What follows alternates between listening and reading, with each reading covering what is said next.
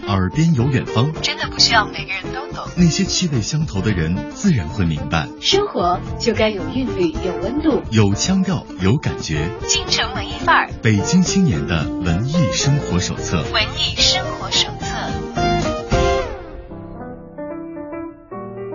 在京城文艺范儿遇到有故事的小伙伴，大家下午好，欢迎来到今天的节目当中，我是主持人小昭。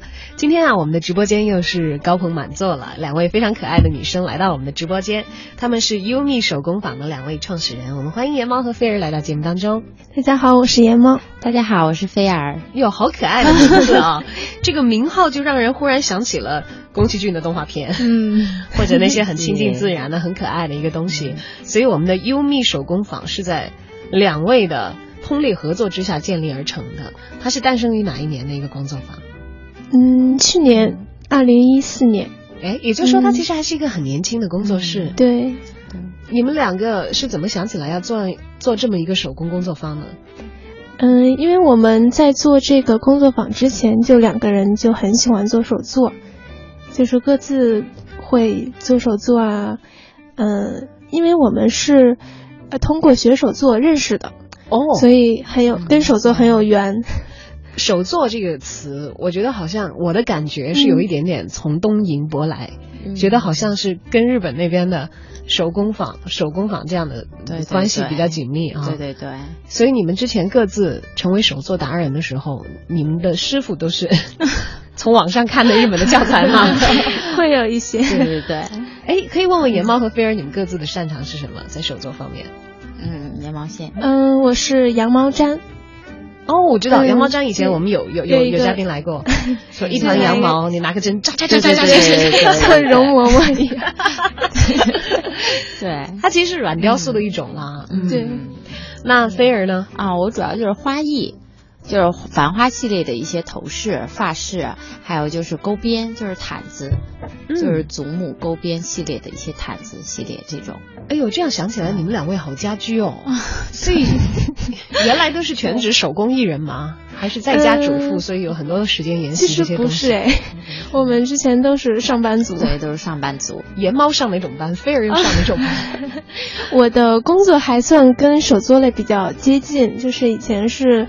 网站编辑，嗯，然后我们那个网站也是刚好要推出孙女一个栏目，嗯，就是孙女就本身就是很爱很喜欢手作啊，很喜欢自然这些，所以通过做编辑就慢慢的更喜欢手作了。你就把自己变成有森女的一项特长的一个人，对，要先让自己成为这个人才能给大家带来更多的森女相关的内容嘛。嗯。但是现在的话，把这个呃手做的东西已经做成手工工作坊了，嗯，是不是又意味着要抛弃原来的职业身份？嗯，对，我现在就没有在做编辑，所以已经是全职的在做手工艺人了。嗯，对。那我们的菲儿呢，也是同样状况吗？啊，对，我现在目前还是在从事工作，就我有我的正职工作，然后现在优蜜手作工坊像是我跟颜猫两个人的，属于我的副业，就两个人共同维持的。嗯，我的工作是有点不搭边，就是啊，属于软件行业的，就是 IT 行业的这种做的财务，财务的这个职位。这样子，所以大家 不要小看 IT 行业的人，里面可以有非常文艺的手工分子存在，而且默默的，它的另一面就是搭建了一个手工工作坊。那 Umi 手工工作坊诞生于去年，名字又是怎么来的？或者要我们再倒回去讲的话，两位是从什么时候开始认识的？因为手作，难道也是参加了一次工作坊的活动吗？是当时他做编辑的时候，当时是第一次办那个手作活动的时候，到。是当时是邀请我过去，其实是网站做了一个活动，对，当时就是认识的，也是一个做手作类的活动，对，他刚好是也喜欢手作，所以就来参加我们的活动，对，通过参加活动我们就对认识认识。那次那个手作活动是做什么？嗯，好像刚好是就是花，对，就是花艺，就是我们请他来当老师来教。一些学生，对对对，做做一些饰品一些类的，花朵的发夹啊、项链之类的。嗯，哎，感觉好女孩子啊，就是本身就比较女孩子，就是比较有少女心。有着一颗少女之心的小伙伴相遇了之后，呃，搭建了一个真的是很少女的一个手工工作坊。但是你们在呃共同完成这个手工工作坊的搭建的这个过程当中，呃，不会遇到一些其他的反对的意见嘛？虽然我们听起来好像这是一件女孩子都很爱干的事情啊，但是在一起经营一个。手工坊，菲尔是会计的，你应该知道，经营这件事，可能就跟钱有关系了，就跟账目有关系了。最重要的是，一旦经营，几乎大家都是希望能够从这个工工作当中得到这个经济上的回报的。呃，而颜猫又是辞去了原来自己固定的工作，开始全身心的投入到里面，所以这是。你们此前工作的积蓄全部投入了吗？家里有没有人有反对的声音？还是其实身边有很多天使，有一些亲人和朋友很支持你们，或者是玩的很炫酷，像现在一样网络众筹，很多的小伙伴一起就把这个平台给搭建起来了。你们的初始的启动资金是怎么来的？其实就是之前上班积累的一些资金，还真的就是自己的积蓄。对。那那像做这样的一个手工工作坊，当时有想过回报，或者是要赚多少钱才能够持平成本啊，等等这些的吗？嗯，刚开始没有，就是没有想那么多，因为我们当时成立优蜜的初衷，其实就是为了就是呃组织，尤其是针对上班族系列的女孩子，就是组织大家就是一起玩儿，然后一起玩儿有意思的事，做手工，然后就是一起认识新的朋友。当时就。嗯，初衷一直是这个，所以就对于成本上面的一些掌控啊什么之类的就没有太把握好，所以就是其实是没有赚钱这样子，但是我们就是还就是蛮开心的，就是成立以来就是因为认识到很多朋友，再加上的话就是身边很多朋友，包括。微博上面的一些朋友啊，身边的一些朋友，其实都有支持我们两个，帮宣传呐，或者是呃帮忙就是搬东西啊，因为我们就是除了手做客，还会有一些野餐的一些活动，搬很多道具啊，身边朋友都会帮忙，所以还蛮欣慰的这样子。嗯，所以我们的优米手工工作坊的话，现在算是一个比较紧凑的团体，还是一个呃人员比较丰富的一个团体呢？固定还是我们两个，就你们两个，就我们两个人。哎呦，难怪需要需要 有力气可以扛东西的小伙伴。对对，其实我们两个都是志愿者。对对对对，主要是朋友做志愿者，帮忙搬东西啊，或者是帮忙一些。打杂的一些事情啊，一些事务上的东西，而你们呢，负责给大家安排在一起的时候，凑在一起的 party 的内容、学习的内容和一起实施的内容啊。对对。但我们刚才讲到，其实两位各自在自己的手作方面有擅长。我们知道这个功夫其实是学的很慢，但是你要拿出来一堂课，你要给大家讲的话。当然，人家也也可能会慢慢一点点的来学啊啊，他自己也是一个不断的在学的过程。但是往外掏的话，又会掏的很猛，因为至少你开始上这个课以后，你是一个向外传播的状态，大概是一个消耗的状态，会不会就没有那么多的时间去做原来自己静下心来，觉得也不敢，也也不用像要交什么任务一样的去做那些自己可以让自己内心非常的安稳，然后很享受的一些手做的工作了呢？倒是也不会，因为因为做了这个手作工坊，我们就会去学更多的手作类型。比如最最早我们可能只擅长自己那份手作，但是因为办了手作工坊，要让大家接触更多不同类型的手作，每节课都是不同的内容，所以我们会就是在加强自己更多的方面。嗯，所以现在颜猫所擅长的不只是刚开始的 毛毡的一个部分了，是吗？对，你都开过哪些课？嗯，有羊毛毡啊，还有花艺。嗯，还有热缩片。有个女孩长得漂亮，浓眉大眼睛。有个女孩唱歌跳舞，还会弹钢琴。有个女孩淘气开朗，有时也有郁。这有什么用？都有什么用呢？不要猜她的心思，这样会生气。不要说甜言蜜语，他一句不听。你不要管他的现实，他自会决定。你不要在意，他就喜欢随意。优雅高贵的表情，纯白色的百褶裙，全部都不是属于你。悲伤厚重的心里，经历孤单的旅。行来到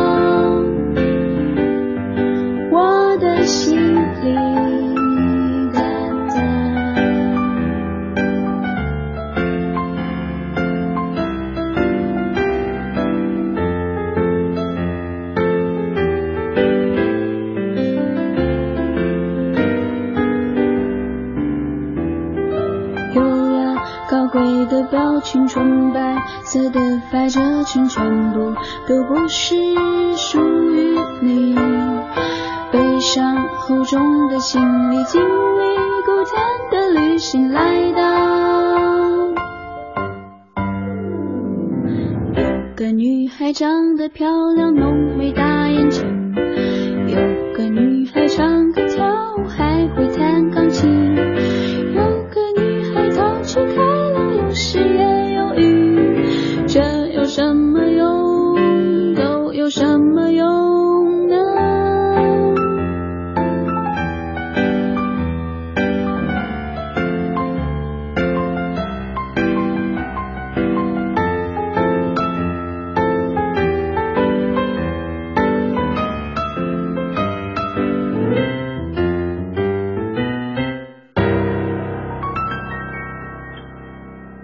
热缩片是什么东西？好感兴趣，没听热缩。片，嗯、跟画画也沾边，就是开始先在一个像纸比纸厚一些塑料的一个片上画，然后画完了用专门的热风枪吹它，它就会缩小变形，然后变成一个，嗯、很像挂件的东西。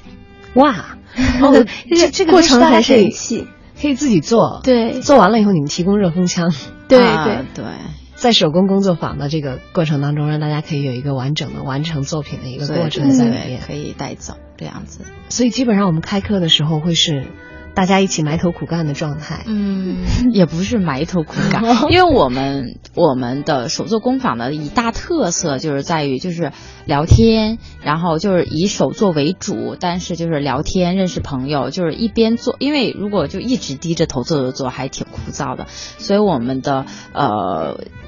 整个课程的是就是又包含下午茶，然后还有就是咖啡馆的整一个呃就是环境，嗯、然后精美的一些布置，因为女孩子嘛都比较喜欢拍照，所以就是还有就是做的过程中跟大家就聊聊天呐、或者是就是就是认识一下啊什么之类的，聊一些八卦啊，就一边做一边聊天，然后吃下午茶这样子度过。哇，那这样是你们工作的内容的话，会让很多朝九晚五、天天上班上死、压力超大的人 恨死你们了。好羡慕啊，好嫉妒啊！这样他们就可以来我们的活动放松心情。对，对，但是我我想象这样的活动应该会周末的时候比较忙吧？嗯对对。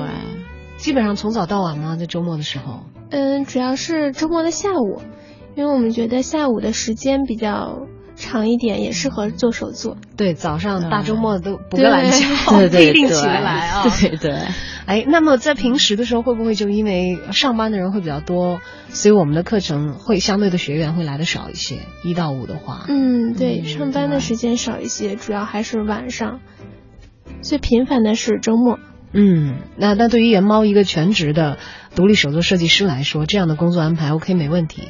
但是菲尔是一到五还要上班的啊，对，周末的时候就全情的投入到自己的半职业的创业的嗯 Umi 的手工工作坊的工作当中。，对对。那岂不是就没休息了？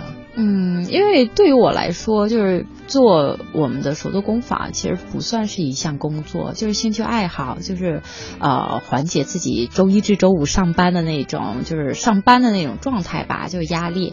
因为呃周末的时候就玩优密的时候，就是跟带带大家在我们的手作工坊一起学东西啊，就是做什么东西啊，除了就是付出一些体力方面的一些东西，其实整个过程其实还是很享受的，这样子，对。比较享受这个过对对对对，过程对对对，当然，也就像我刚才说的，羡慕嫉妒恨，就是因为他们工作的内容是很放松的啊。没想到来连组织大家放松的这个过程，他们也不会觉得非常的疲劳。